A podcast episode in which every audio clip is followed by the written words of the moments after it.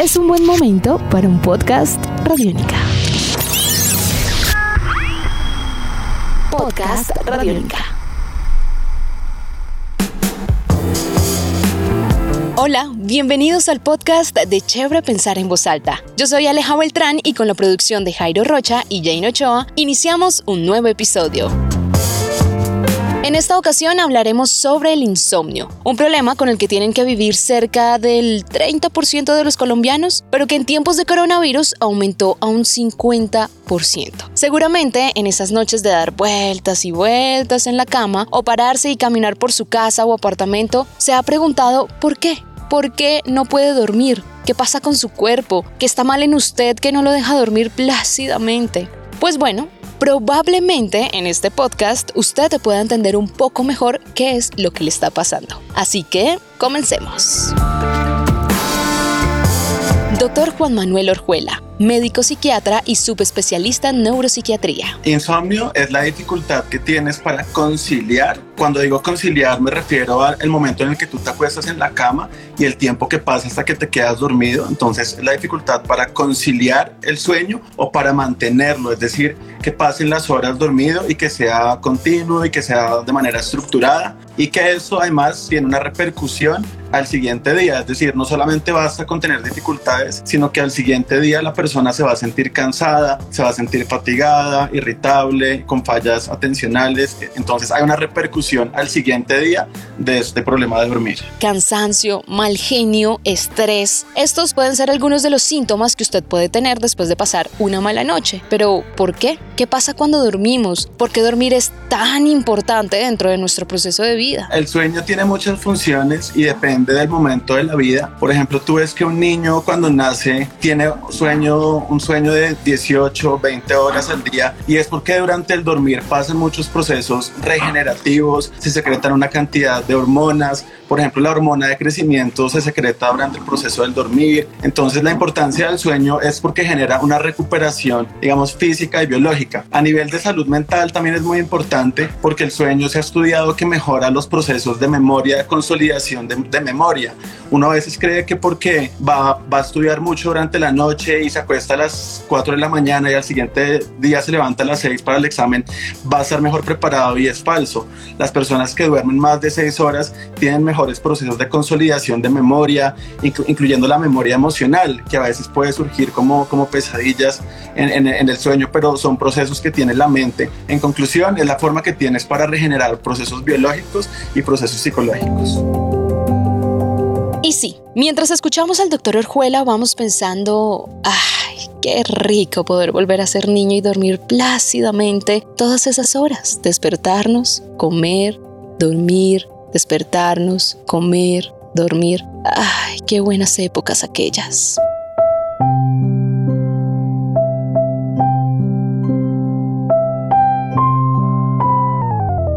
Pero resulta que crecimos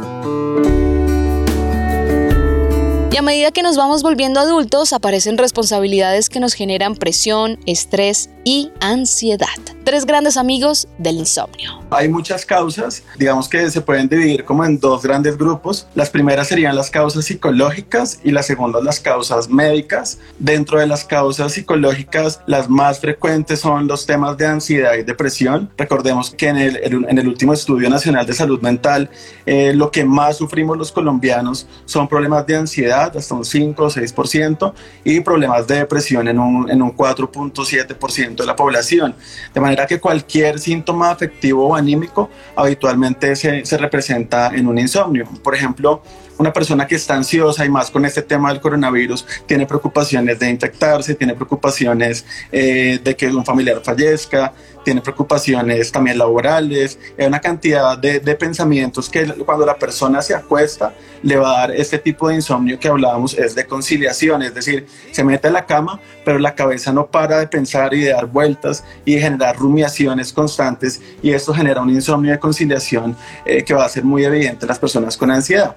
Las personas con depresión eh, también tienen problemas del sueño, pero habitualmente son personas que se levantan varias veces en la noche o típicamente tienen un despertar mucho más temprano. Entonces es la persona que a las 3 o 4 de la mañana ya está despierta y que no sabe qué hacer. Algunos ancianos o viejos se ponen a rezar muy temprano o algunas personas se ponen a rumiar en la vida, en lo que no tienen, etcétera. Entonces digamos que van a haber factores psicológicos y otro van a ser factores médicos Dentro de estos, por ejemplo, la, apnea del sueño es el principal. Eh, apnea del sueño se refiere a las personas que tienen dificultades para, para respirar adecuadamente, la apnea obstructiva. Entonces la, la persona se acuesta y, por ejemplo, tiene el tabique torcido, los cornetes grandes, o es obeso, o tiene el cuello corto, o tiene flacidez de todos los músculos de la faringe, de manera que cuando está boca arriba se va a colapsar todo ese sistema respiratorio y la persona va a empezar a respirar mal. Eso hace que tenga un insomnio de causa médica.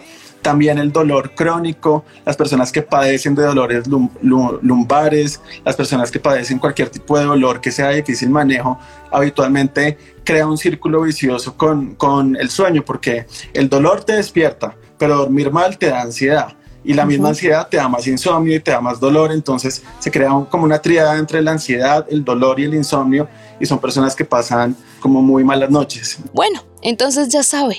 No todos los insomnios son iguales o tienen las mismas causas. Ahora es el momento de que usted piense cuál puede ser el motivo de su insomnio. Factores psicológicos como ansiedad, estrés, depresión, o mm, de pronto factores médicos como un dolor muy intenso en alguna parte de su cuerpo o sufre de obesidad. No sé, piénselo.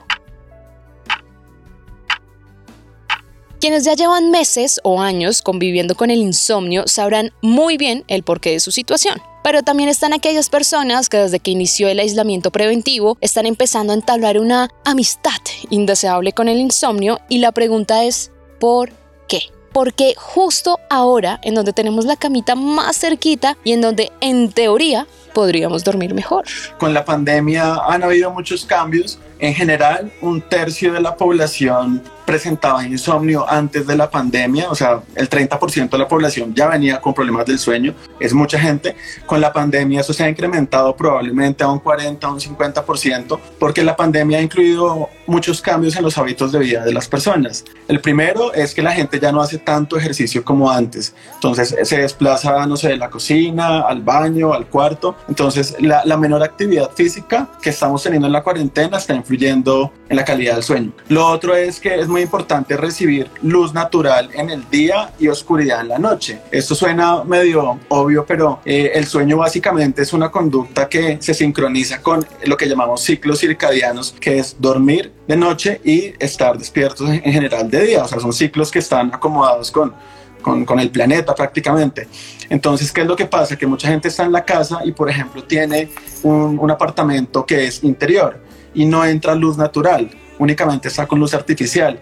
El cerebro se va a empezar a, se empieza a confundir de luz de día y luz de noche porque todo el tiempo es luz artificial. Eh, la pandemia también ha hecho que estemos más preocupados y que los niveles de ansiedad se incrementen y por lo tanto eso se refleja en una mala calidad del sueño. Y por último, otro, tema es que en la pandemia nos está tocando ser, eh, tener atención dividida o ser multitasking. Eh, entonces te toca, no sé, los que tienen hijos, entonces está pendiente del hijo, pero está pendiente del teletrabajo, pero está pendiente de las noticias, pero tiene que lavar la losa, pero tiene que no sé qué. Entonces todo este tipo de multitasking está haciendo que la gente también se sienta saturada y que esté teniendo problemas de insomnio.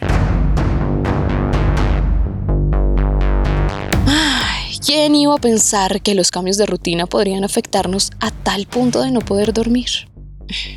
Pero esperen, no toda la culpa es del coronavirus y sus malas noticias. Nosotros también nos podemos encargar de que la situación sea mucho peor con algunas prácticas que no es que sean malas, son perversas. Si te tomas un café o una bebida negra, pues puede que no. El cigarrillo también, eh, la nicotina es un estimulante, entonces mucha gente que fuma también tiene problemas del sueño. Irte a dormir con la ropa del día, eso pasa también ahorita en la pandemia que mucha gente tiene como la pijama eterna que nunca se cambia, entonces es importante tener buenas buenas rutinas y buenos hábitos, diferenciar el día, como, como digo, mantener la luz, cambiarse. Entonces, lo ideal es que si tienes insomnio, lo ideal es no tomar siestas, lo ideal. Pero si tienes que tomarla, a mí hay pacientes que me dicen es que yo tengo que tomarla de las 2 de la tarde porque no la puedo contener o se me cierran los ojos. Entonces, la recomendación es siempre poner un despertador a los 15 o máximo 20 minutos. Realmente lo que han mostrado los estudios es que dormir entre 15 y 20 minutos te, levanta muy bien, el resto de la tarde eres más productivo y además no le robas sueño a la noche y se crea ahí un círculo que hay que romper poniendo un despertador a los 15 o 20 minutos. Y tranquilos, acá no terminan nuestras prácticas perversas. Estamos olvidando un detallito chiquitico, pero gustoso, el alcohol. Tenemos un lindo mensaje para quienes creen que tomar trago antes de dormir es la solución. Para escuchar, presione 1. Tranquilos, yo presiono por ustedes.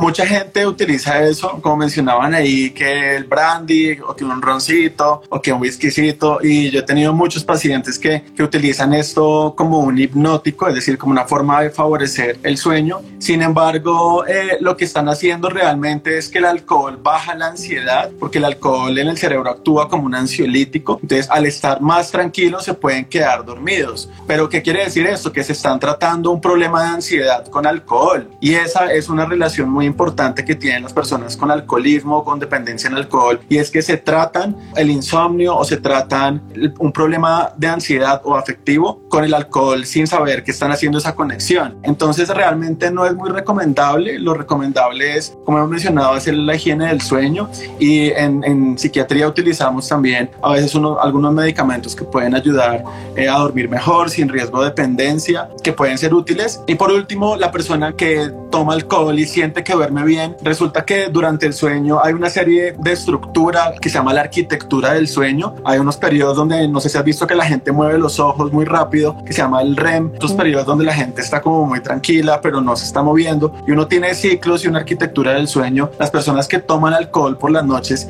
desestructuran esta arquitectura del sueño y al final el, el sueño no va a ser tan reparador que, que durmiendo naturalmente. El insomnio es un tema más serio de lo que muchas veces imaginamos y nuestras malas prácticas son una gran ayuda para que este trastorno del sueño aumente en nuestras vidas. Así que si durante la cuarentena empezó a sufrir de insomnio, es mejor que cambie muchos de esos hábitos antes de que la situación empeore y necesite de medicamentos. Lo primero es tener buenos hábitos de higiene del sueño, que son los que he estado explicando. Ese es parte del tratamiento no farmacológico. Ya a nivel farmacológico, bueno, a nivel natural, digamos que hay otro tipo de cosas hay eh, gente que le sirve, esto lo he hablado con algunos expertos en el sueño, manzana verde, digamos, manzana verde, eh, picarla y hervirla. No sé qué tiene eso, pero digamos, hay gente que, que le sirve o el, el, remedio de la abuelita, hay gente que le puede servir el agua de lechuga, no está recomendado, pero hay gente que le sirve. Igual algunos ansiolíticos bajos, hay, hay, hay estudios, por ejemplo, con cannabis medicinal también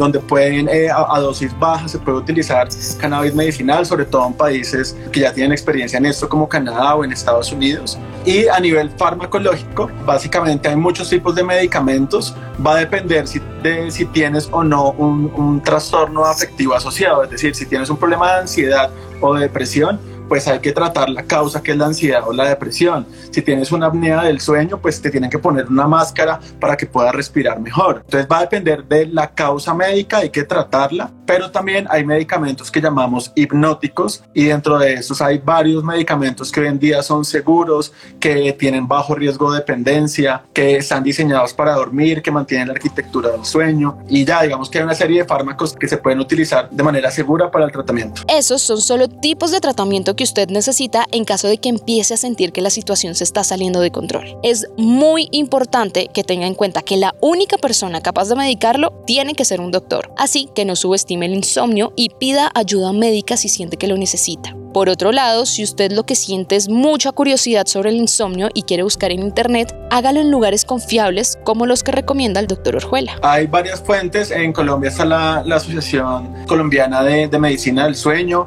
en la Asociación Americana de Medicina del Sueño también.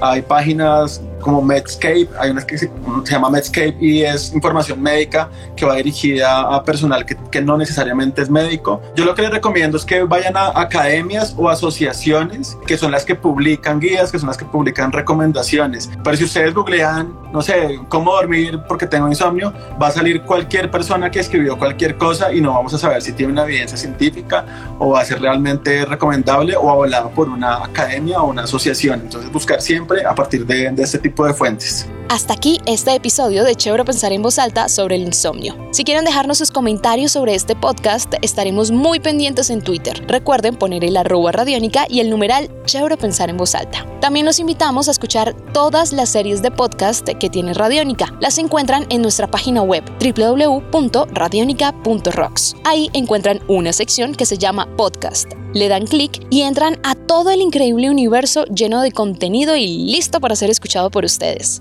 También nos encuentran en RTVC Play o si les queda más fácil pueden buscar nuestro perfil en Spotify, iTunes y Google Podcast. Hasta un próximo episodio. Chao.